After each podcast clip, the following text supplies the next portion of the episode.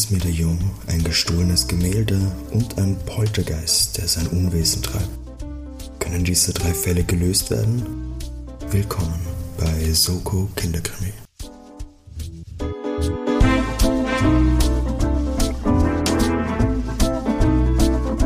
Hallo und herzlich willkommen bei Soko Kinderkrimi, dem Mystery-Rätsel mit Rate, mit Rate Podcast mit Bildungsauftrag.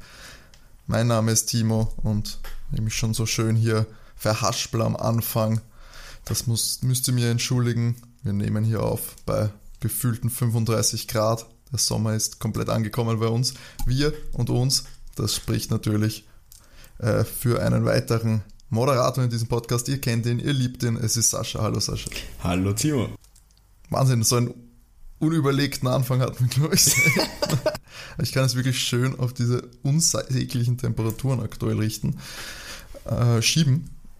Dann, oder Sascha, wie würdest du sagen, kriege ich heute bei unserem Podcast schon so ein bisschen, äh, an, keine Galgenfrist, aber ein bisschen an, an Bonus, sage ich mal, an Denkbonus. Ich, ich gebe dir, geb dir einen kleinen Hitzebonus sozusagen. Das ist lieb, das ist ausgesprochen lieb, den werde ich brauchen. Ähm, falls ihr das im Winter hört, wo es dann nur so 20 Grad hat, keine Ahnung, was der Klimawandel uns bringt. Ähm, Winter 25 Grad, kein Ding. dann genießt es, sage ich mal. Der nächste Sommer kommt bestimmt. Ja, Sascha, wir haben uns wieder eingefunden für Folge 36 ja. in unserem kleinen feinen Podcast. Willst du kurz unseren Zuhörerinnen und Zuhörern und mir auch, weil ja, geschundener Körper und Seele und Geist äh, erklären, um was es eigentlich geht. Natürlich. Also, wie alle zwei Wochen am Freitag erzähle ich dir die Nacherzählung eines Kinder- bzw. Jugendkrimis und deine Aufgabe ist es, herauszufinden, was denn da gespielt wird, wer die ÜbeltäterInnen denn sind. Und mittlerweile, nach so einer leichten Eingewöhnungsphase, würde ich mal sagen, äh, schlägst, über ein Jahr gegangen ist, die über ein Jahr schlägst du dich da ja auch ganz gut, weil wir zählen ja auch Punkte und derzeit steht es 19 zu 16 für dich. Verdammt stark, muss ich sagen. Das höre ich gerne. Also die 20 voll machen, das wird auch nochmal so ein Meilenstein sein. Und dann beenden wir den also, Podcast einfach so. Jetzt euch die 20, nie wieder. naja, ich, ich bin sehr, also ich bin für heute nicht absolut optimistisch. Ich möchte nicht gleich so einen Debriton setzen. Nein, das ist ja eigentlich kompletter Quatsch. Das widerspricht auch meinem, meinem Kampfgeist. Aber ich, das wird ein, ein, ein Kampf bergauf, sage ich mal. Und da muss ich, glaube ich, all mein, mein Rätselschmalz aus meinem Gehirn rauspulen, um da äh, mithalten zu können. In welchem Abenteuer, Sascha? Du hast das letztes Mal schon verraten. Ja, äh, wir sind wieder in der Welt der drei Fragezeichen. Ah, genau. Und haben hier eine Wunschfolge von einer unserer HörerInnen, nämlich der Martina, die hat sich die Folge Poltergeist gewünscht. Es handelt sich hierbei um die ähm, Folge 73 der drei Fragezeichen und die wurde 1997 veröffentlicht. 1997, also zumindest noch in meinen Lebzeiten. Ähm, das ist jetzt schon vorbei, oder wie? das war während meiner Lebzeit. Ja, das stimmt. In meinen jungen, wilden Jahren war das noch. wie alt warst du da? Fünf? Vier, Sascha. Wo ich Vier, Entschuldigung. Vier. Ich bin noch ein Jungspund. Die große 30 noch vor mir. Ja, nicht jeder kann so glücklich sein wie du, gell? Ja, du als, als Führender, ich strahle vor Glück. Also es ja. ist, ist mein Talisman, der mich durch die Wochen der, der Normalität bringt und wo keiner weiß in meinem Alltag, dass ich eigentlich hier ein Kinderdetektivmeister bin und sie alle durchschaue. Also das ist so, weißt ich glaube, wenn du Leute so ansprechen würdest mit Ich durchschau kleine Kinder. Hm. ich weiß nicht. Wir sind in Österreich, Sascha. Meinst du, die fragen noch, wie du das machst oder tiefst das drüber? Ich kann nicht Seminare abhalten diesbezüglich. Wow.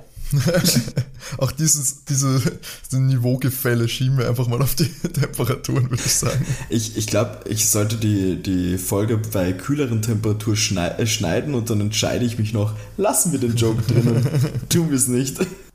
Jetzt musst du es drin lassen, jetzt haben wir drüber geredet. Es wird viel zu viel fehlen, Sascha. Das macht alles keinen Sinn mehr.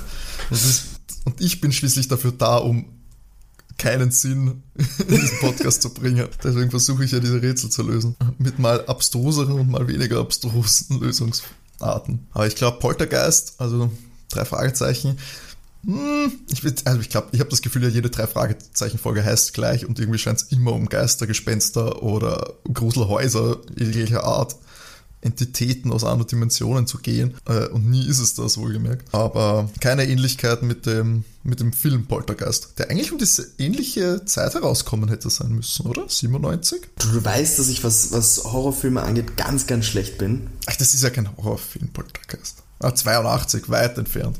Naja, es ist schon, also, es ist ein 80er Jahre Horrorfilm, die sind alle nicht so, glaube ich. Also, du so hast ihn nicht. auch nicht gesehen, du redest nur groß gerade. Ich mag ja auch keine Horrorfilme. Ja, ich weiß, deswegen, deswegen war ich jetzt sehr verwundert, wie du das so gesagt hast. Dann, hm, ist nicht das etwas, was wir gemeinsam haben, dass wir beide keine Horrorfilme mögen? Aber ich glaube, den könnte ich mir inzwischen anschauen. Ja. Zum Beispiel The Shining kannst du auch schauen, oder? Ja gut, The Shining, das ist für mich kein Horrorfilm. Ist doch, natürlich ist The Shining ein Horrorfilm. Also hör mir auf, der wird also The Shining ist für mich einfach gut. Nein, ich, ich, muss schon sagen, es gibt, es gibt auch, ich, ich nenne es mal neuere, modernere Horrorfilme, die ich tatsächlich gut finde und gerne schaue. Eher kein Fan, das, das weißt du eh von den ganzen, wo es rein um Abschlachten geht. Ja, grafische Sache, grafischer. Ja, da, da Horror. Horror. ein bisschen schwer. Mhm. Na, da bin ich ganz auf deiner Seite. Ich finde auch, es gibt auch Horrorfilme, Gruselfilme wohl eher. Ich würde sagen, eher sind Gruselfilme, die ich mhm. mir anschauen kann. Horror, wenn es dann eben so in Richtung ja, alles abhacken und ja, absurde ja. Folter- und Todesmethoden. Dann bin ich auch komplett raus. Aber deswegen so, ging das so Jetzt haben die noch. Vierjährigen abgeschalten. Ja, hallo, das ist, wir, wir, raten ihnen davon ab. Stimmt, Bildungsauftrag, Bildungsauftrag, da haben wir es. Das ist unser heutiger Bildungsauftrag. Genau. Schaut keine Horrorfilme. Außer gute und außer welche aus den 80ern. Genau. So einfach ist es. So einfach ist es hoffentlich heute auch für mich beim Miträtseln in Sachen Poltergeist und nicht zu gruselig. Also dreht euch lieber das Licht auf, falls ihr ein bisschen zart beseitet seid, weil es könnte heute, heute gruselig werden. Nicht nur, wenn es um eine Lösung geht, sondern auch um die Story. Oder gibt es Gruselelemente, würde ich sagen, halt beim Hören selber hat das. Ja, doch, doch. Ist das schon ein bisschen ja. nix für die ganz, ganz Kleinen zum Einschlafen? Du hast das wahrscheinlich gehört. Ich wollte gerade sagen, was ich für Sachen beim Einschlafen gehört habe. Also ich, ich war ja auch John Sinclair beim Einschlafen hören. Also das Saw-Hörspiel. das Saw-Hörspiel. Geil das wäre. Das gibt's doch sicher, muss doch als Sketch geben, oder? Weil früher gab es ja so Serien oder Filme dann einfach so als Hörspiel und ich möchte einfach so ein Hor. Der hat die Tonspur von Saw zum Einschlafen. Ist das das dann wie bei den, bei den Disney-Hörspielen, wo so, so der, und wenn du dieses Geräusch, dim, dim, dim, musst du umblättern, ja, ja. hast du es dann bei Saw auch. So, wenn du dieses Geräusch hörst, ah, musst du weiterblättern. Das wäre, ich, also, ich finde das großartig. Stell dir vor, du lernst wen kennen und der sagt das, ja, kann ich mal, kann ich mal was aufdrehen zum Einschlafen? Ich brauche das. Und dann dreht er sich einfach nur so die Audiospur von Saw auf. Gott, super. Also falls wer von euch macht, bitte. Ich würde gerne mehr über euren über Lebensstil wissen und über die, über die Leichen und Menschen angekettet im Keller. Großartig. Ja, und jetzt, und jetzt, professionell wie wir sind, schaffen wir natürlich den Übergang zu den drei Fragezeichen und zum Poltergeist. Sascha, bitte. Übergang, einfach sagen so, Sascha, bitte.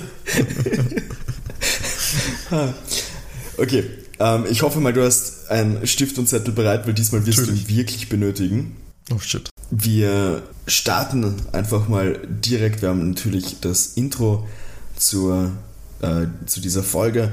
Und ähm, auch als FYI, so man hat wieder als Erzähler Alfred Hitchcock noch. Und wir starten mit den drei Fragezeichen, die im Wohnwagen, also ihrer Zentrale am Schrottplatz äh, sind und erfahren, dass der Bob in der Art Gallery Hall war und direkt vor Bob und Elizabeths Augen, zur Info, Elizabeth, Elizabeth.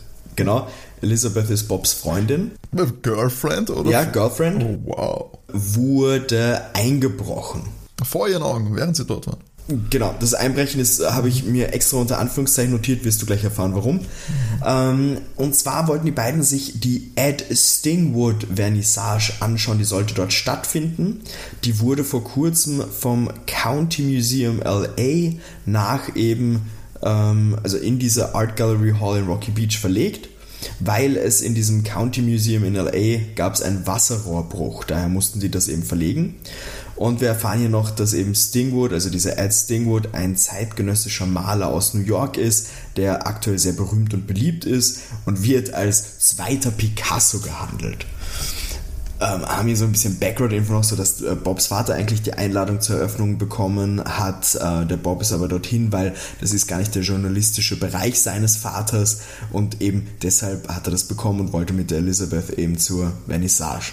Als sie dorthin gekommen sind, war aber alles geschlossen und eine Menschenmenge davor und es ist ein Mann aus dem Gebäude gekommen und hat denen mitgeteilt, dass der Vernissage ausfällt ähm, und hat gemeint, so, ja, technisches Gebrechen, irgendwas mit der Elektronik stimmt nicht. Die Leute sind nach und nach weg und als der Bob aber weggehen wollte, sind zwei Leute aus dem Gebäude rausgekommen, ein Mann und eine Frau, und haben eben darüber geredet, dass ein, ein Diebstahl passiert ist und sie die Polizei rufen müssen. Sie sind rausgekommen?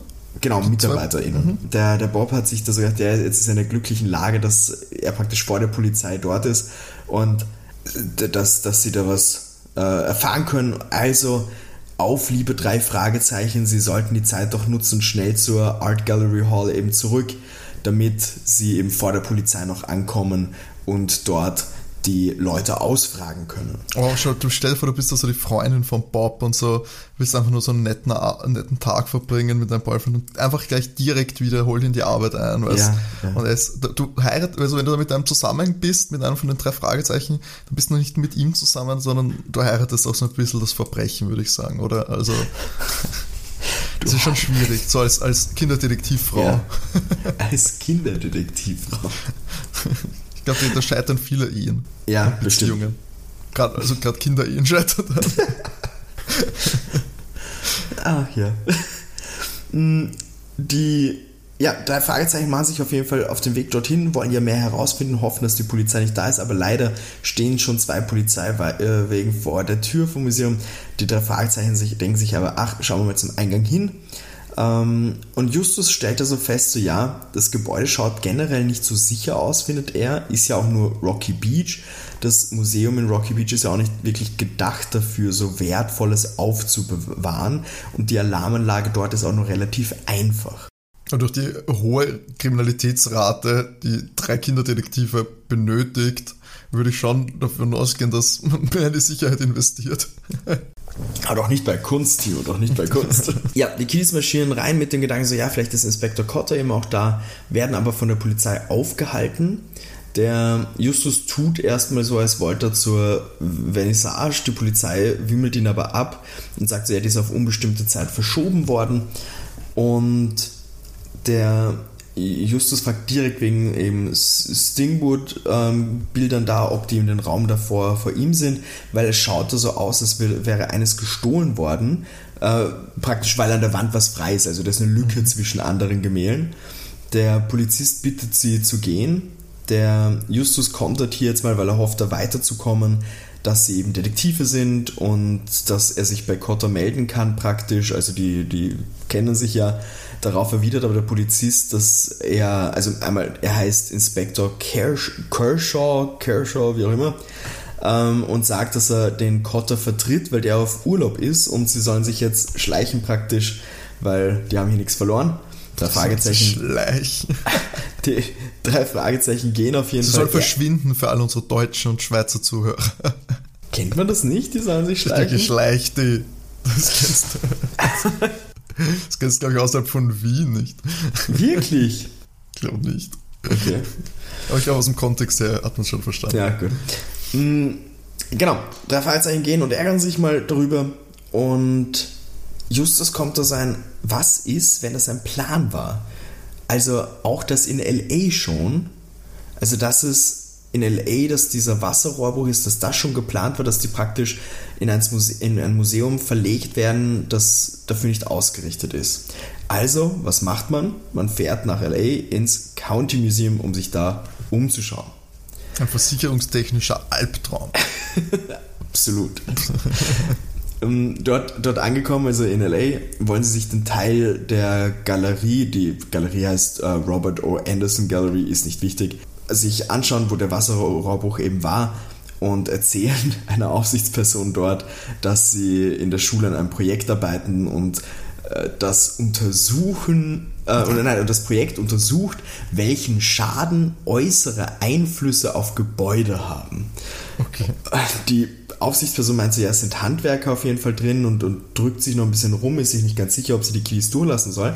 Aber da kommt auch Inspektor Kershaw schon wieder daher. Die Aufsichtsperson erklärt, was die Jungs wollen.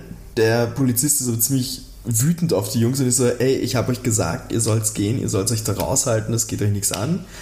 Drei Fragezeichen sind natürlich ziemlich genervt und der Peter meint, dass sie einfach aufhören sollten, weil die wollen den Typen auch nicht wirklich in die Quere kommen, dann haben sie halt keinen neuen Fall. Also mhm. den, den Tag, sie sind ziemlich wütend, weil sie ja doch durch die Gegend gefahren sind. An den Tag sollten sie halt einfach aus ihrem Gedächtnis streichen. Das ist ein, ja, nervig. Wir haben dann einen Cut und zwei Tage später, sie befinden sich in der Zentrale. Die Presse hat jetzt wirklich die Info rausgegeben über den Einbruch. Es wurde eben ein, ein Gemälde des, des Malers gestohlen mit dem Titel Die grüne Eisenfrau. Es gilt als besonders wertvoll und Justus meinte, ja, der Dieb wusste also genau, was er wollte, weil hätte er sich nicht ausgekannt oder hätte sie sich nicht ausgekannt, hätten die irgendwas genommen oder mehrere Sachen genommen, aber wirklich nur dieses eine Gemälde, da muss irgendwas dahinter stecken. Der, der, das Telefon läutet und der Peter geht dran und am Telefon ist Peters Freundin Kelly. Sie hat einen Fall für die Jungs Peter schaltet den Lautsprecher an, oder besser gesagt in drei Fragezeichen Manier ist es, der, der Verstärker wird angeschalten, damit alle mithören können. Und Kelly erklärt, es ist ein Medaillon verschwunden von ihrer Großtante, die hat gleich gefragt, ob die Detektive vielleicht helfen können. Das ist jetzt kein besonders spannender Fall, aber gut, sie machen das, weil ist ja der gute alte Spruch von ihnen, sie übernehmen jeden Fall. Das betont auch die Kelly nochmal, äh, um die Kids dran, also die Kids, um die drei Fragezeichen dran zu erinnern. Die sind so ein bisschen, ja, nicht ganz happy, happy, dass sie das übernehmen, aber natürlich, wenn die Kelly da schon darum bittet, eben sie übernehmen ihr schließlich jeden Fall und fahren am selben Tag noch hin. Das ist in einem Haus in Malibu an der Küste, kommen am selben Tag am Nachmittag an. Sie haben noch erfahren, dass das Medaillon eben ein, ein Erbstück auch noch ist. Die Dame, um die es sich handelt, die Großtante von der Kelly, heißt Eleanor Madigan, wird eben einfach Miss Madigan die ganze Zeit auch genannt, hat ein riesiges Haus direkt an der felsigen Küste von Malibu, direkt an der Straße sind hm, einige große Peter. Häuser. Hat er sich, hat er sich was Gutes geangelt, der Kelly. Ne? Und Kelly sagt eben auch, die Tante, also Großtante von ihr, sammelt irre viel Zeugs, hat einen ziemlich komischen Geschmack laut ihr, lebt auch alleine, ist nicht verheiratet. Und als die Jungs dort schon ankommen, lachen sie ein bisschen über die Skulpturen im Garten und sind so ein, okay, hey, wir müssen jetzt seriös wirken, wir können die Dame ja nicht einfach auslachen. Leut mal an. Die, Miss Madigan öffnet die Tür. Da ist auch die Stelle, die in jeder Folge vorkommen muss, nämlich dass die Jungs ihre Visitenkarte überreichen müssen und die werden mal eben alle vorgestellt. Miss Madigan bittet sie dann auch rein und trinkt mal einen Tee und es wird alles erzählt. Wie sie da so durchgehen, staunen die drei Fragezeichen mal über die Kunstschätze generell. Also es sind Masken, Bilder, Puppen, Bücher und so weiter. Und da erschreckt sich der Bob mal, weil an der Wand hängt das Gemälde die grüne Eisenfrau. What? Die Miss Madigan erklärt. Nein, das ist eine, eine Reproduktion, die hat sie schon Ewigkeiten. Hat eben erzählt, damals, wie das Gemälde eben ge, das erstmal rausgebracht worden ist oder das erstmal gezeigt wurde, gab es einen limitierten Druck, also Prints von dem Ganzen. Und meint aber auch so, ja, das Original ist ja jetzt gestohlen, vielleicht, weil die Druck ja, äh, also diese, diese Prints ja limitiert waren, vielleicht werden die ja auch mal wertvoll. Äh, gut, sie gehen jetzt mal ins Wohnzimmer, für, für den Tee eben. Und erklärt sie auch das Problem, das sie hat, nämlich das Medaillon, das ein Erbstück ist, das ist ziemlich alt, ist verschwunden. Der Justus fragt auch nach, ob es gestohlen wurde. Das verneint sie, aber sie ist sich ziemlich sicher, dass sie es einfach irgendwo verloren hat. Äh, sie ist ziemlich zerstreut und die Jungs sollen es auf jeden Fall suchen. Sie hat nämlich das Haus schon auf den Kopf gestellt, nirgends was gefunden. Und die Kelly hat halt schon oft Werbung für die drei gemacht. Da unterbricht der Justus ein bisschen und fragt nach, wer der Mr. Easton ist. Mr. Und Easton. genau. Da ist dem ist manchmal so ein bisschen verwundert, dass er das mitbekommen hat. Es steht nämlich am Klingelschild draußen dieser Name und da erklärt sie, das ist ein Untermieter, der in einem Zimmer in oberem Stockwerk wohnt. Da hast du dein Haus voller unbezahlbarer Kunststücke und dann musst du den Untermieter halten. Ich glaube, das macht sie einfach um. Also das ist jetzt eine reine Annahme von mir, so der klassische nicht alleine sein oder sowas. Wäre mein also, Gedanke. Ein Hausfreund, also ein Untermieter. mhm, got it. So glaube ich auch wieder nicht, aber. nicht? Hm. Nein, der, der Justus, Justus verkündet auf jeden Fall, dass sie den Auftrag annehmen. Und die Detektive jammern mal so ein bisschen generell. Also sie sind dann schon am Rumräumen, wir haben da so einen Cut dazwischen. Ich meine, so, sie, sie kommen sich eher wie eine Putzhilfe vor, wie sie hier rumsuchen, das ist ja keine Detektivarbeit. Peter ist extrem genervt weil die Madigan ist unglaublich nervös wegen ihren ganzen Kunstschätzen eben und ist auch so, ja, die Bilder sollen auf jeden Fall nicht abgehängt werden, da könnte ja ein Schaden entstehen. Ähm, dahinter kann ja auf jeden Fall das Medaillon nicht hinverschwunden sein, weil sie das, das, warum soll sie es dahinter geben? Und es, es soll dies und das nicht angegriffen werden und das soll nicht verrückt werden und das nervt den Peter auf jeden Fall extrem. Der Peter kommentiert auch mal so dazwischen, dass sie teilweise wie aus dem Nichts auftaucht. Also, dass, dass sie Peter will gerade irgendwie einen Kasten angreifen und schon ist sie da und schimpft mit ihm praktisch, dass sie das nicht will, äh, dass da Kratzer entstehen und das ist sowieso ein unmöglicher Ort, dass das dort ist. Mm. Und da fängt sie auch so einen kleinen Streit deshalb mit Peter an und der Justus ist so ein, okay, naja, haut da mal ab, das sollen die unter sich ausdiskutieren, da will er sich nicht einmischen und geht in die Eingangshalle. Streitet mit Peter? Genau, die Miss Madigan streitet so ein bisschen mit Peter deshalb. Ist auch mutig von ihm, oder? Das gleich mit so Verwandten anlegen. Einer Freundin. Nein, nicht drauf. Ist, ist ja nur die Großtante. Ja, genau. Noch eine Senior Citizen. Ja, ja. Respekt hat man vor den alten Leuten, Peter. Verrückte Jugend. Wild. Der, einfach nur wild. Einfach nur wild.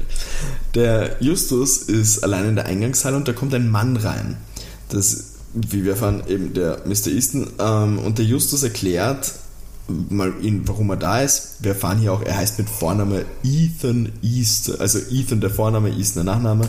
Äh, Finde ich mal wieder mal wunderbar, so eine ähm, Alliteration. Mhm. Der ist ein bisschen schroff und meint dann so ein, ja, sie sollen sich auf jeden Fall von seinem Zimmer fernhalten, weil also es, da ist die Madigan ja sowieso nicht, also kann da ja auch das Medaillon nicht sein.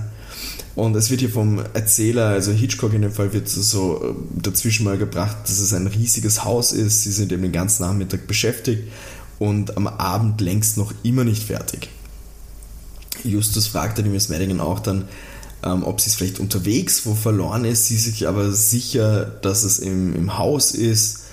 Hm, Justus fragt nochmal nach, ob sie meint, ob der, der Mr. Easton das gestohlen haben könnte. Da ist die Madigan aber sehr schockiert. Er ist ein ehrenwerter Mann, äh, hat anscheinend selbst auch irgendwelche, äh, oder er hat, er hat selbst Vermögen und dieses Medaillon ist jetzt kein wertvolles Schmuckstück, das hat eher was Emotionales und sagt auch so, ja, die drei Detektive dürfen auf jeden Fall suchen, wie sie wollen, nur eben nicht in den Schränken, die sind Tabuzone.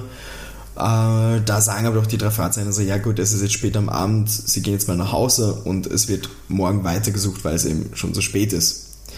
Mir Cut praktisch in die Zentrale, der Peter ist sowas von wütend, wie sie behandelt werden und das praktisch die Miss Madigan kommentiert, dass sie alles falsch machen. Das ist, das ist ja kein Fall, was die da haben. Mit sowas sollten sie sich eigentlich gar nicht abgeben. Also den Fall sollten sie weggeben, das interessiert ja keinen. Der Justus ist natürlich dafür, dass sie das abschließen, weil sie haben bis jetzt immer alles abgeschlossen. Wollen da abstimmen. Der Bob enthält sich aber seiner Stimme, der ist unentschlossen. Und meinen sie, ja gut, sie, sie setzen sich jetzt hier noch zusammen, um das auszudiskutieren eben. Und da bemerkte Bob, dass vom Anrufbeantworter das äh, Licht blinkt. Und sie hören sich das ähm, an und da sagt eine, stellt sich eine Dame vor mit dem Namen äh, Lydia Cartier. Die mhm. hat die Nummer von einer alten Klientin äh, von den drei Fragezeichen und sie hat eben einen Fall für sie. Sie hat Probleme mit ihrem Haus, meint sie hat unerwünschte Bewohner, es ist schwer zu erklären, gibt ihre Nummer durch und bittet um einen Rückruf. Die drei Fragezeichen haben sich natürlich die Nummer aufgeschrieben und rufen zurück. Also mit dem Gedanken, es ist zwar schon spät, aber nicht so spät, vielleicht erreichen sie sie noch. Und sie hebt tatsächlich ab und ist ganz happy, dass sich die drei Fragezeichen melden. Es ist ihr nämlich etwas unangenehm und hofft auch, dass die drei Fragezeichen sie nicht für verrückt erklären weil sie meint, in ihrem Haus spukt es. Das ist jetzt schon der dritte Fall in dieser Folge. Ich, werde, ich glaube, ich weiß, was du meintest mit, das wird komplex. Gell? äh, in ihrem Haus spukt es. Es ist ein bisschen peinlich eben, aber sie, sie hört halt ein Klopfen, Sachen bewegen sich, teilweise so, sie kommt nach Hause und Möbel sind verrückt worden und Sie meinen, der Fahrzeuge müssen sich das auf jeden Fall vor Ort umsehen. Am besten wäre morgen bei ihr. Sie zahlt auch ein Honorar. Das lehnen natürlich die drei Fragezeichen, drei Fragezeichen ab. Die arbeiten ja immer ohne Honorar. Ja, Männer. Die drei Fragezeichen halt. Äh, und Peter und Bob sind auf jeden Fall dafür, dass sie den Fall übernehmen, weil ist auch spannend, da ist das von den Madigan. Also, das, das sollten sie eben, wie gesagt, abgeben. Justus ist da ein bisschen zwiegespalten. Also, sie meinen so, ja gut, sie können morgen ja vorbeikommen. Sie gibt die Adresse noch durch, das ist in, in Santa Barbara und sie kommen um 15 Uhr morgen dorthin. Der Anruf ist dann beendet. Justus ist eben sauer, dass Peter und Bob das jetzt so entschieden haben, mehr oder weniger, dass sie dorthin gehen und beschließen, sie teilen sich auf. Einer von denen sollte zur Madigan gehen und zwei zur Cartier. Und Peter ist auf jeden Fall dafür, den Fall von der Madigan fallen zu lassen, aber Justus betont dann nochmal, ja, haben ja einen Ruf halt zu verlieren. Also wird mit Streichhölzern ausgelo ausgelost, eben kürzester Streichholz besucht die Madigan und was für ein Wunder, natürlich zieht der Peter das kürzeste Streichholz, was bedeutet, dass er am nächsten Tag zu Madigan muss. Wir haben hier einen, einen Cut an dieser Stelle zum nächsten Tag. Das Haus von dieser Cartier wird unheimlich, aber ehrwürdig beschrieben. Also es, die Atmosphäre praktisch, die dieses Haus ausstrahlt. Der, der, der, der Bob und Justus sind eben mit Bobs gelben VW Käfer dorthin gefahren. Und es wird so beschrieben, der Peter fährt gerade mit seinem MG hin, dürfte anscheinend nachkommen, läutet an und seine beiden Freunde sind eben schon drinnen.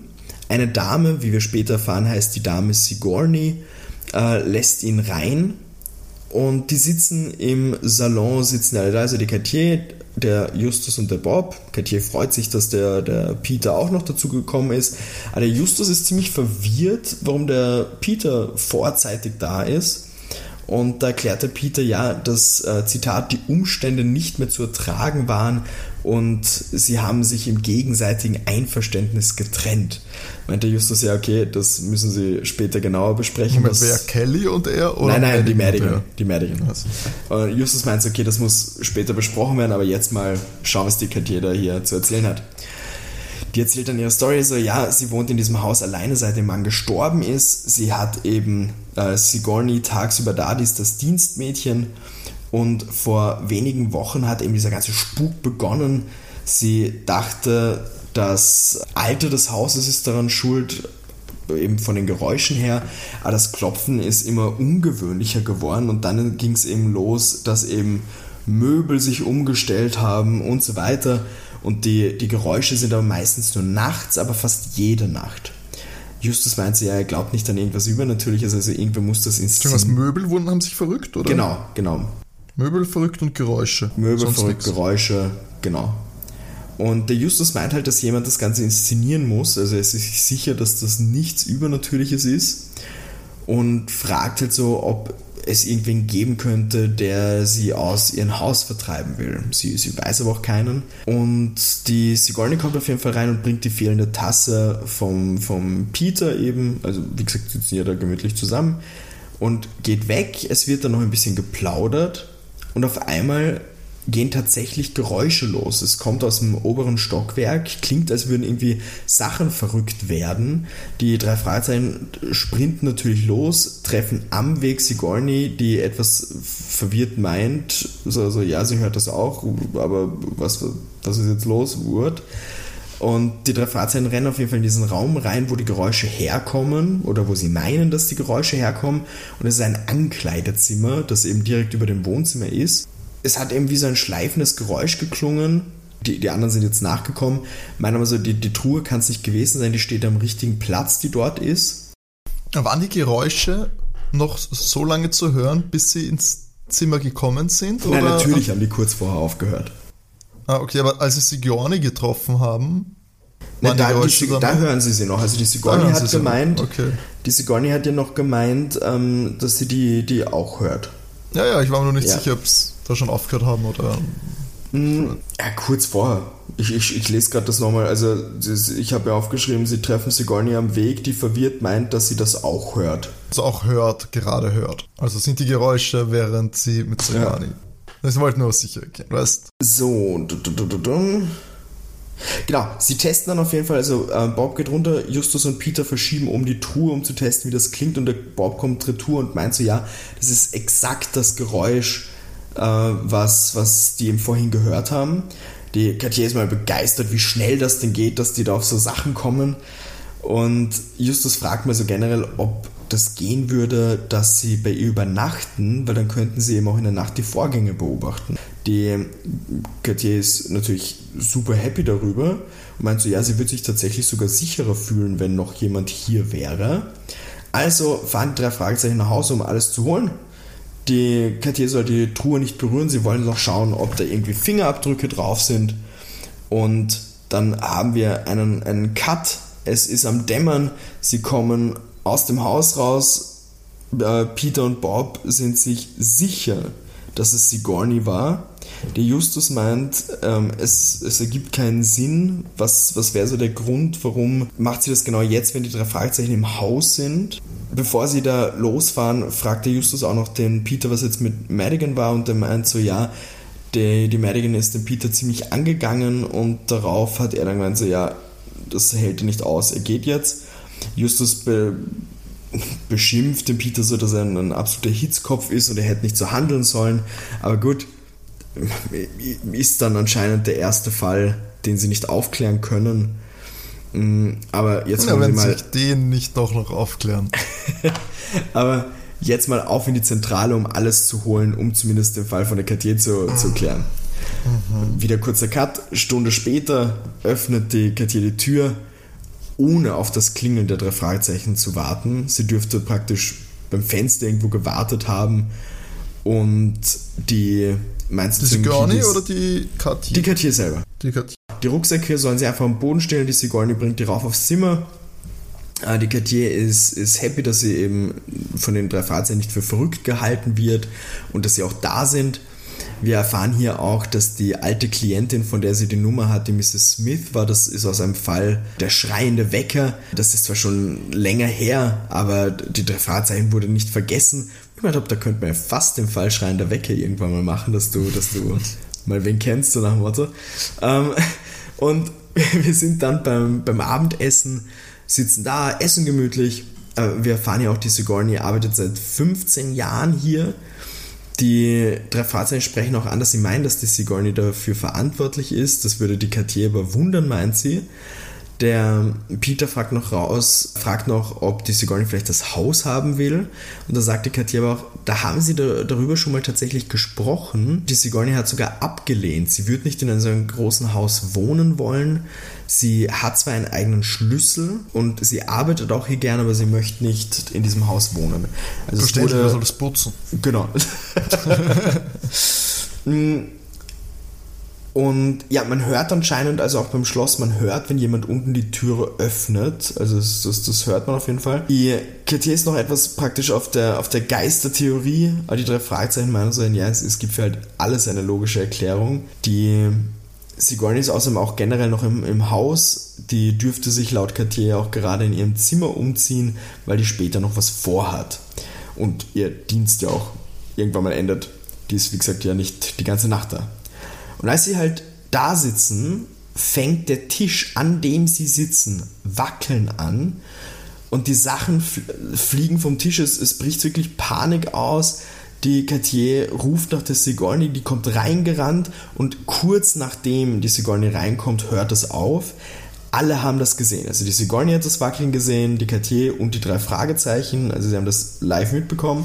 Das war ein großer Esstisch, oder? Der Tisch wird tatsächlich nicht gro groß beschrieben. Also es ist ein, ein, ein Tisch, an dem sie Abendessen. Ich, okay, also, also jetzt nicht ein Couchtisch, ein kleiner oder ein nein, nein. Also eh, okay. Esstisch, aber jetzt nicht aller Klischee auf das Herrenhaus mit so einer Tafel, die ewig lang ist. Mhm. Es wird noch relevant für meine Lösung sein. Okay. die, die drei Fahrzeuge räumen den, den Tisch frei und drehen ihn um und schauen, ob es irgendeine eine Vorrichtung drunter gibt, aber es ist halt nichts da. Also Plan vom, vom Justus war so, dass da irgendwelche Magneten sind oder Räder oder weiß Gott was, aber es ist nichts zu sehen und das wundert sie ziemlich. Die Cartier wirkt, wirkt allgemein sehr traurig also sie macht das anscheinend ziemlich fertig. Und der Plan von den Jungs in der Nacht ist auf jeden Fall, sie kleben etwas, es, es wird gesagt, sie kleben Haare an die Tür, aber ich, ich habe da irgendwie ein Menschenhaar Moment, das wäre auch wieder weird. Aber sie, Soll ich da erklären, was sie machen? Nee, ich weiß schon, was sie machen, also. aber wenn die halt bei jeder Tür ein Haar ausreißen, war ich so, ne? Aber haben sie mehr meinst? genau, dann sind sie, dann sind sie glatzert alle zusammen. Aber auf jeden Fall, es wird was auf jede Tür geklebt, eben damit, wenn jemand die öffnet, dass es gerissen wird praktisch und sie sehen, äh, ob wer wo reingegangen ist. Sie untersuchen dann die Truhe und den Tisch noch auf Fingerabdrücke, finden aber nichts. Die, wo ich ein bisschen grinsen musste, also gemeint im Sinne von, sie finden jetzt keine ungewöhnlichen Fingerabdrücke, aber sie haben halt literally alle den Tisch berührt zum Abendessen und sie haben auch die Truhe selbst verrückt, aber ja, sie finden keine Fingerabdrücke. Mhm. Keine verdächtigen Fingerabdrücke. Genau, keine verdächtigen Fingerabdrücke. Die Katia geht auf jeden Fall schlafen. Die äh, drei Fahrzeuge machen es sich im Gästezimmer bequem. Und sie haben auch mit der Katia ausgemacht, dass sie das Zimmer nicht verlassen darf, damit eben diese Haarfalle äh, zuschnappt sozusagen. Also falls jemand in ihr Zimmer geht oder so. Und irgendwann gibt es einen Moment, wo der Bob Geräusche am Gang hört. Der Peter schaut durch das Schlüsselloch und sieht, Sigourney macht sich gerade auf dem Weg aus dem Haus raus. Und dann kommen sie auf die Idee, hey, der Peter soll sich doch auf ihre Fersen hängen. Der soll. Ist das nachts oder das, genau, schlafen wir nachts? Genau, soll er schlafen gehen, genau. Der ähm, Peter soll auf jeden Fall, wenn er zurückkommt, nicht klingeln, der Justus und der Bob werden seinen MG bestimmt hören oder sehen beim Zurückkommen und dann machen sie ihm auf. Die warten anscheinend und zwei Stunden später kommt der Peter zurück. Bob geht runter, macht die Tür auf und wieder zurück am, im Gästezimmer sagt er, ja, die Sigourney ist mit einem Taxi zum Hotel Savoy gefahren und dort mit dem Lift in den zweiten Stock. Mehr konnte der Peter nicht sagen, er hat dort länger gewartet, eine, über eine Stunde. Der hat anscheinend dort irgendwen besucht, aber es ist halt nichts passiert. Also es, mhm. er hat nichts sehen können. Meint auch so, ja, auch im Haus jetzt in der Zeit ist nichts passiert. Bob geht auch darauf ein. Poltergeist, viele denken immer an Spukerscheinung mit Lärm und Bewegung, aber es, es ist nicht wirklich ein Geist, sondern Kräfte, die naturwissenschaftlich nicht erklärt werden können. Denken da auch irgendwie so an, an Psychokinese oder sowas. Und natürlich. Hey, das ist doch eindeutig ein Indianerfriedhof dort. und natürlich gehen in dem Moment direkt Geräusche los. Man hört die Cartier schreien, die drei Fragezeichen rennen rüber. Die Türe ist verschlossen. Sie rufen, dass die Türe, dass sie die Türe aufmachen sollen. Man hört auf jeden Fall Fenster klirren, sie schreien und es dürften Sachen durch die Gegend ähm, ich nenne es mal geschoben werden, also sich bewegen. Sie schreit, wie gesagt, rum. Peter holt seinen Dietrich, kommt damit an, um, um aufzumachen. Und im Zimmer ist absolut ein, ein absolutes Durcheinander. Es ist nicht das Fenster zerbrochen, sondern der Spiegel. Alles im Zimmer hat sich bewegt. Die Türe war abgeschlossen und als die Cartier nach, den, nach dem äh, Schlüssel griff, ist der aus dem Schloss geflogen und unters Bett. Der Peter schreit auf einmal auf und meint so, er hat am Fenster eine Hand gesehen und genau in dem Moment knallt die Türe zu. Es ist allgemein eine sehr unangenehme Stimmung, also alle Angst, die Katie, absolute Panik. Justus muss erstmal so ein bisschen um, um Ruhe bitten und meint so, okay, er hört nichts, er, er hat die Hand nicht gesehen. Stellt dann auch so fest, ja, die, die Ahnentafel ist auch von der Wand gefallen Der Justus will, will sie aufheben, aber die Katia stoppt ihn und sagt so, ja, nein, nein, sie, sie räumt schon alles selbst zusammen, das schafft sie auf jeden Fall. Die drei Fahrzeuge dürften auch beim Fenster rausschauen und meinen so, ja, okay, unterm Fenster ist ein Blumenbeet. Vielleicht sehen sie dort Fußabdrücke und wollen auf jeden Fall auch ihre Fallen da überprüfen an den Türen. Und die Cartier soll sich dabei ein bisschen entspannen, so nach dem Motto. Mm, sie schauen sich das Ganze an und es gibt keine Hinweise, dass sich irgendeine fremde Person eingeschlichen hat. Und kurz nach Mitternacht gehen dann die drei Fragezeichen schlafen. Wir. Mm, schwierig. wir haben einen Cut zum nächsten Tag. Äh, wir sitzen beim Frühstück.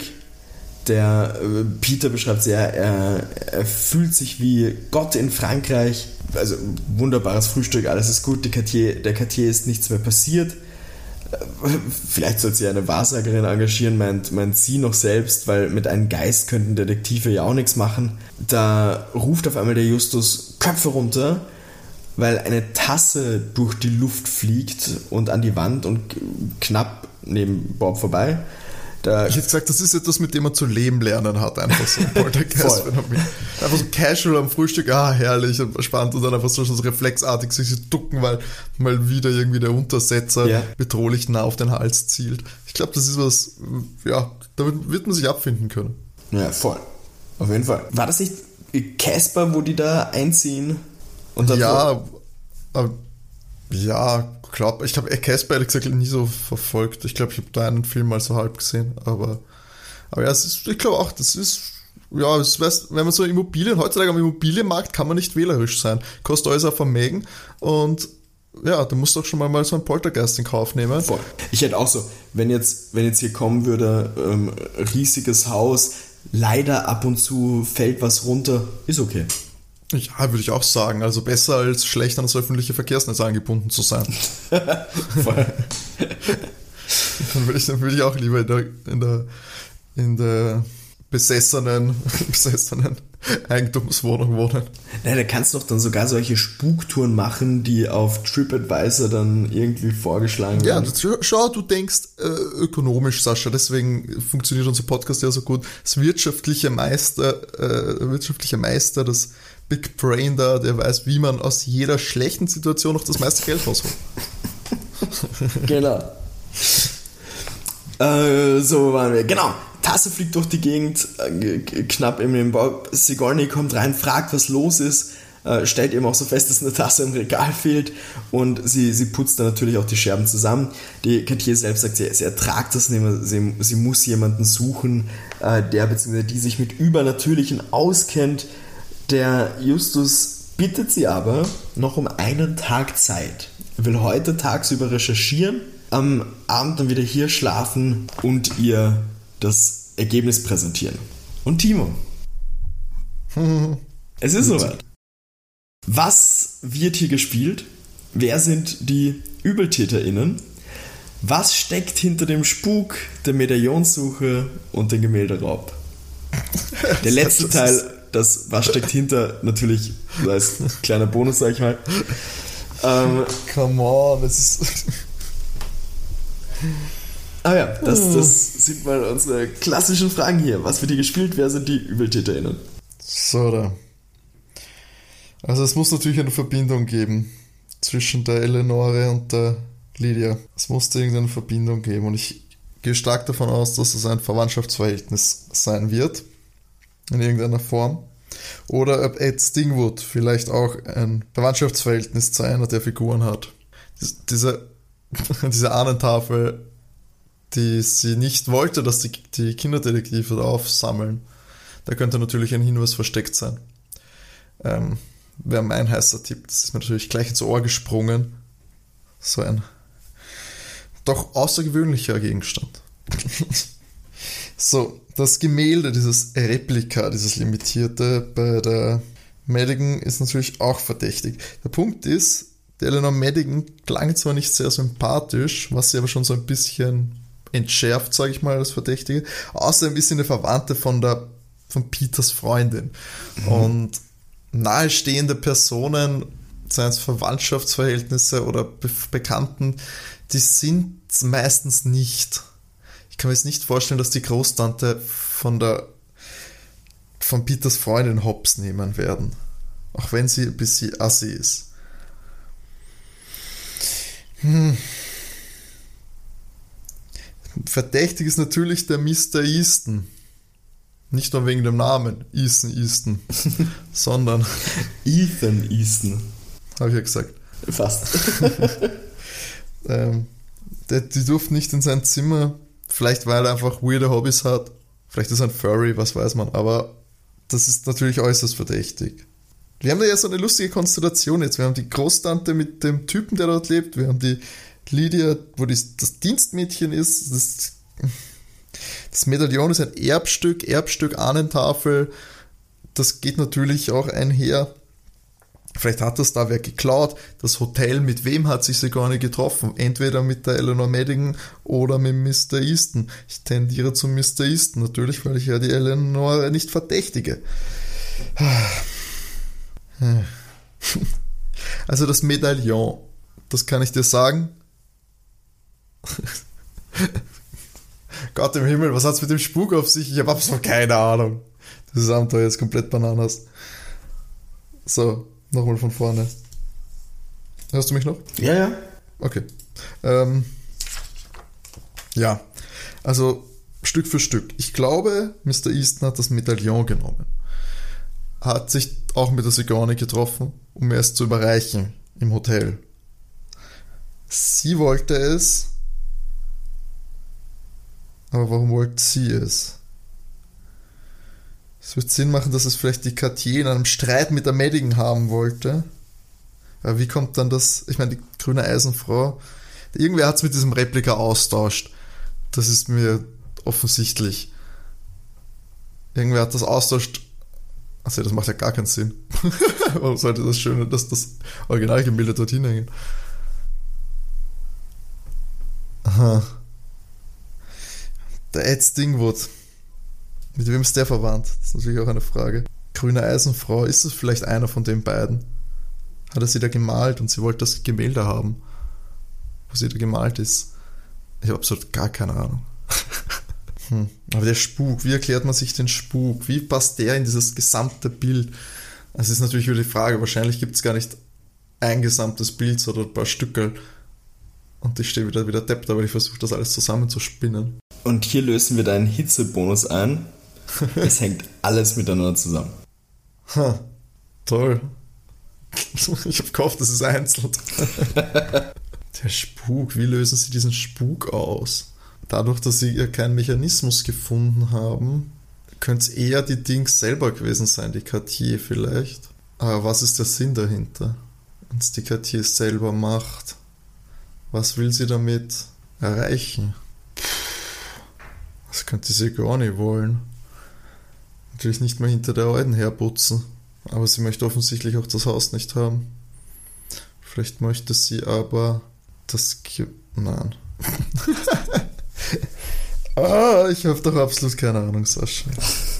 Das ist wirklich kompliziert. Ich glaube auch, dass der Ed Stingwood irgendwo damit involviert ist. Also, dass dieses Gemälde, vielleicht eine verflossene Liebe, vielleicht war die Cartier mit Ed Stingwood zusammen und sie ist auf dem Gemälde drauf und hat es stehlen lassen von Mr. Easton, dem bekannten Meisterdieb. Und der wollte es aber für sich behalten, hat es mit dem Replika austauscht und hat ihr das Replika gegeben. Deswegen hat sich die Sigourney mit dem getroffen, um das zu holen. Aber was hat es mit dem Poltergeist auf sich? Und was hat es mit dem Medaillon auf sich? Ja, eh, ich krieg, ich krieg's nicht. Ich dachte, dass da vielleicht ein Tausch ist. Vielleicht hat sie Sigourney gestohlen. Sigourney. Sigourney. gestohlen, das Gemälde, und hat dann, hat das, und wollte es mit dem Medaillon tauschen. Das wertlos mit ist? Mr. East. Naja, vielleicht ist es nicht so wertlos. Für irgendwen. Ne, wir wissen ja, für die Madigan ist es nicht wertlos, weil da ja sehr viele Emotionen drin steckt. Ja, eh. Aber hm, dann will man sie vielleicht damit, vielleicht will man das tauschen. Aber ich weiß immer noch nicht, was der Poltergeist damit zu tun hat. Also, was die ganze Nummer soll. Wird das vortauscht, vorgetäuscht von irgendwem von denen, um um sie aus dem Haus raus zu, zu ekeln quasi. Aber was ist in dem Haus? Um wen aus dem Haus zu ekeln? Und aus Die welchem Haus? Cartier vielleicht aus dem Haus zu ekeln, deswegen spielt irgendwer den Spuk vor, um sie da rauszubekommen. Aber warum sollte? Was ist in der Truhe? Ist da überhaupt was drin? Haben sie das aufgemacht, die Truhe? Äh, nein. Achso. Naja, das wäre auch Quatsch. Na gut, Sascha, ich glaube, ich muss tatsächlich geben. Ich weiß nicht, außer dass sie irgendwie alle verwandt sind. Und irgendwer wahrscheinlich die Verflossene vom Ed Stingwood ist. Aber wer was gestohlen hat und warum alles spukt, kann ich da ehrlich gesagt nicht sagen. Letztes Wort? Ich sehe es nicht. Okay. Nein, ich sehe es nicht, es tut mir leid. Also, Na, irgendwas, ja, irgendwie. Ich, ich habe dir gesagt, es ist, es ist definitiv komplex. Ich habe schon sehr viele Ideen rausgehauen, vielleicht stimmen sogar ein, zwei davon. Es stimmen aber, einige Ideen, die du Ja, rausgehauen das- hast, tatsächlich. Aber wie es zusammenhängt, das, das Okay. sehe ich nicht. Dann, dann erlöse ich dich von deinem Ja, Leid. bitte. Ich erzähle die Geschichte chronologisch weiter. Mhm. Der Justus macht mit den drei Fragezeichen eben aus, als sie da aufbrechen, dass sie sich in einer Stunde in der Zentrale treffen. Er muss was erledigen und es, kurzer Cut, sie treffen sich eben wieder und der Justus berichtet, okay, es ist hundertprozentig kein Geist oder kein Fremder. Also was schließen wir draus? Der Peter und Bob sind mal so, was, was, was will er denn jetzt, so nach dem Motto. Und Justus will, dass sie sich mal alle zu einem Tisch setzen. Und der Justus fängt an, den Tisch zu schütteln mit seinen Knien und bringt den Tisch, äh, Tisch zum Beben. Äh, Peter und Bob lachen ihn aus und meinen so, ja, ob er jetzt komplett dumm ist, dass er die Cartier selbst verdächtigt. Und er meint so, naja, die Lösung ist direkt vor ihnen. Das Ganze mit dem Poltergeist und diesen Vorfällen ist ein alberner Streich und kann sie letztendlich alles selbst gemacht haben mit der Sigourney als Komplizin. Peter hat mal die Frage, was ist das Motiv dahinter? Ähm, sie sind noch nicht ganz, äh, Justus sagt selbst, er ist noch nicht sicher, wie, es, wie das mit der Teetasse heute eben funktioniert hat. Ähm, beziehungsweise gibt es da auch nicht wirklich ein, ein Verbrechen. Aber, und das ist eben genau das, was den Justus ja stutzig gemacht hat, es gibt kein Verbrechen, es ging nur um die drei Fragezeichen. Sie mussten so einen Fall Ablenkung. präsentiert bekommen, der sie von ihrem letzten Fall ablenkt, nämlich Ah, der so Suche meta. in Madigans Haus. Und es geht nicht mal um das Medaillon selbst, sie sollten nur etwas nicht bemerken, nämlich, dass das Bild der grünen Eisenfrau kein Druck ist, sondern das Original. Das, was gestohlen Ah. wurde. Er war, wie er sich eben vorhin entschuldigt hat, nochmal bei der Madigan im Haus unter dem Vorwand äh, zu glauben, äh, zu wi wissen zu glauben, wo das Medaillon ist ähm, und hat sich das Gemälde angeschaut. Jetzt kommen natürlich von Peter und Bob die große Frage, ist die Madigan eine Diebin? Aber nein. Der Justus tippt auf den Untermieter, nämlich Ethan Eason, und der wollte sie aus dem Haus haben. Der Peter selbst hat ihn draufgebracht, als er beim Frühstück gemeint hat, dass er sich wie Gott in Frankreich fühlt. Da hat der Justus den Geistesblitz ähm, auch speziell mit Frankreich, weil die Ahnentafel, die, die darunter gefallen ist, er hatte nur, einen, hat nur einen schnellen Blick auf die werfen können und hat gesehen, dass die Cartier ursprünglich aus Frankreich ist und eine geborene Eugenie ist. Den die Leute, die die drei Fragezeichen kennen, ähm, wissen, dass Eugenie, Victor Eugenie, ein Kunsträuber ist, den sie bereits von dem Fall Super Papagei, unsere erste Soko Kinderkrimi-Folge machen, ist auch vorgekommen im Fall mit dem seltsamen Wecker. Und für die Zukunft vielleicht, Timo, Eugenie kommt in vielen Fällen vor, in denen es um Gemälde geht. Und den drei Fragezeichen immer entwischt. Und der ist halt auch dafür bekannt, deshalb ist er ihnen ja auch immer entwischt, dass er immer nur andere für sich arbeiten lässt.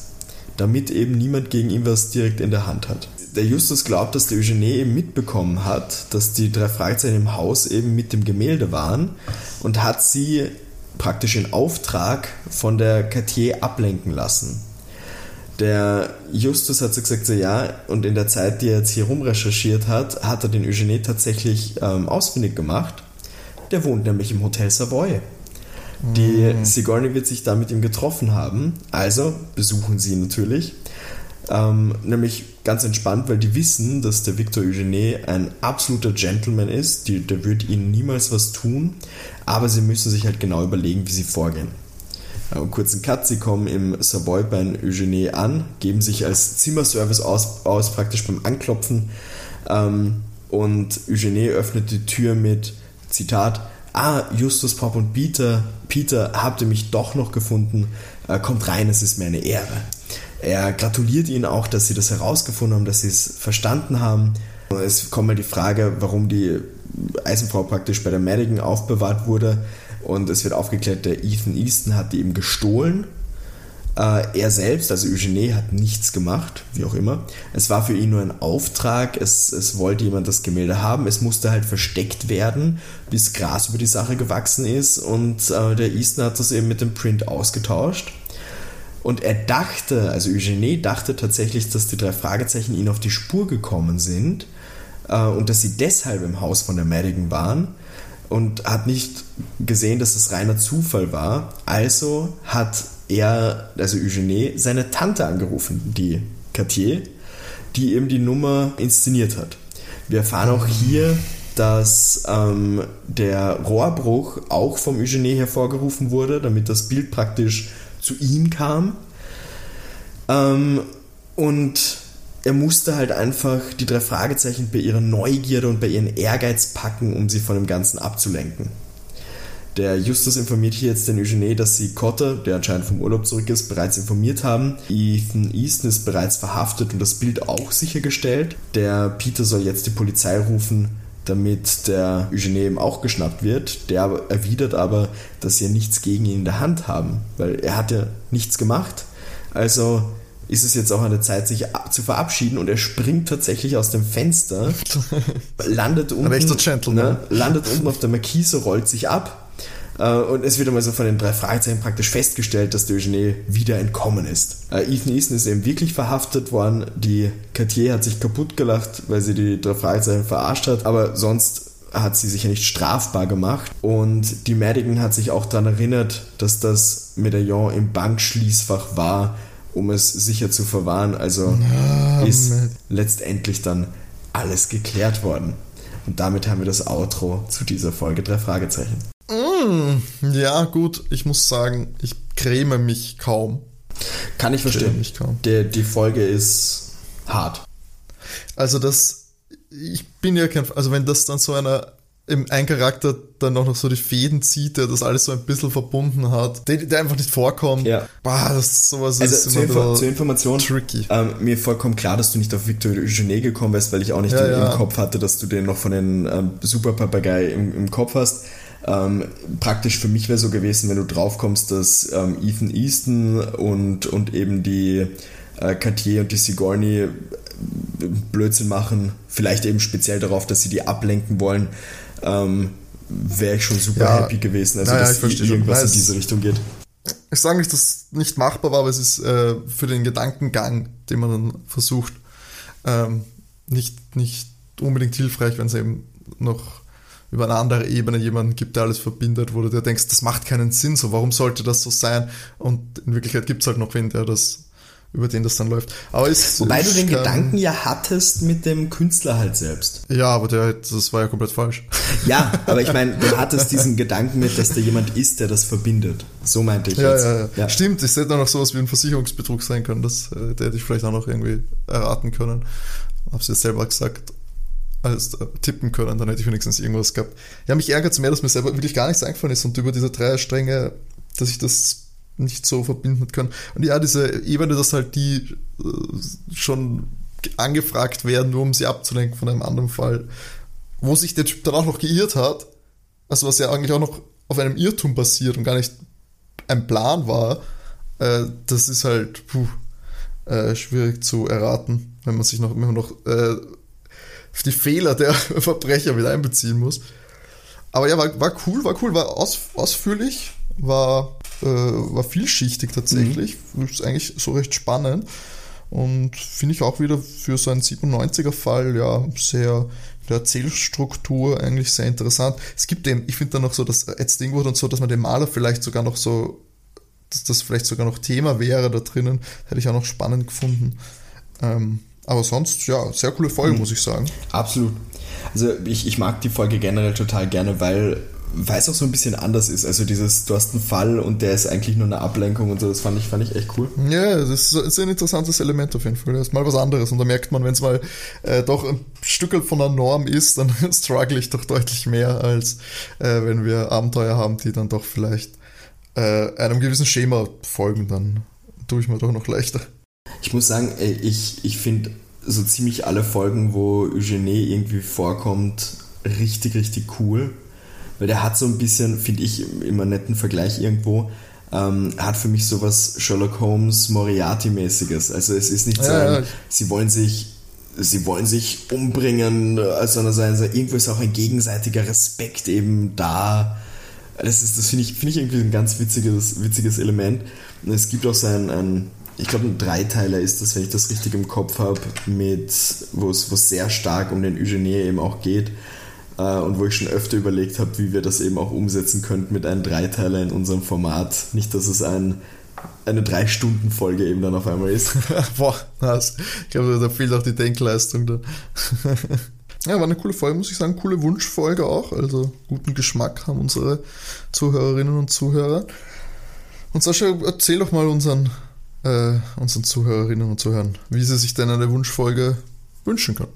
Es geht relativ einfach. Man kann uns entweder eine Mail schicken unter sokokinderkrimi.gmx.at oder ihr folgt uns auf Instagram unter soko-kinderkrimi. Da natürlich folgen und gerne eine Nachricht schreiben bzw. kommentieren, äh, welche Folge ihr denn gerne mal hören würdet, beziehungsweise den Timo hören würdet, wie er versucht, das zu erraten oder es auch schafft. Im besten Fall. Ähm, natürlich könnt ihr auch über diese zwei Möglichkeiten uns gerne auch ein Feedback schreiben, also auch immer wieder gerne. Und auch gleich als Information, die nächste Folge, die drankommt, vielleicht auch interessant für dich, Theo, ist die Knickerbocker Bande. Also wir sind im Bereich von Thomas Brezimmer mit dem wunderbaren Titel Die Karate-Gummibären. Äh, ja, die Knickerbocker Bande. Ich glaube, da waren die UFOs über Nein, das war nicht Klinkerball, das war TKKG, genau, die UFOs. Das war TKKG. Ja, naja, gut, dann bin ich nicht ganz so negativ eingestellt. Die Klinkerbockerbahn war das mit dem Zirkus. Genau, schwarze Ritter. Die habe ich gelöst. Ja, ja sehr gelöst. Ausgezeichnet. Ja, schau, also wenn ihr die Folgen alle nicht kennst, dann hört es besser nach. es steht derzeit 19 zu 17 für dich. Genau. Und damit habe ich auch noch immer einen Polster, der mich beruhigt schlafen lässt. Das Schöne ist, heißt FYI, die nächste Folge mit den Karate-Gummibären spielt mitten in Wien. Uh, toll, Heimvorteil für mich. Du verstehst dann auch die Mentalität der, der ja, Genau, Person. weißt du, das ist so, da geschleicht die Gummibär und dann marschiere. Ich bin so ein schlechter Wiener. Das kann, kann unter Druck fallen wir die ganzen Schmähs nicht rein, natürlich. Aber Irgendwann, wenn es regelmäßig unseren Podcast hört, dann werdet ihr natürlich auch. Dann werdet äh, natürlich auch merken, dass der Timo ab und zu mal witzig ist. ja. Mehr habe ich ja hier nicht. so, gut. Es war eine lange und heiße Folge. Ähm, weniger erfolgreich als gehofft, aber nichtsdestotrotz äh, sehr unterhaltsam. War sehr gebannt, sehr gebannt zugehören können und hatte sehr viel Spaß. Ich hoffe, ihr da draußen auch und natürlich, dass wir uns übernächsten Freitag wieder hören, alle zwei Wochen. Am Freitag gibt es Soko Kinderkrimi auf allen bekannten Podcast-Plattformen, dort auch gerne folgen, liken und empfehlt uns doch gerne euren Freunden, Verwandten und Bekannten. Da freuen wir uns immer sehr darüber, wenn wir so neue Hörer gewinnen können. Und in diesem Sinne wünschen wir euch eine schöne Woche. Genießt die warmen Temperaturen so gut wie möglich und bleibt natürlich gesund.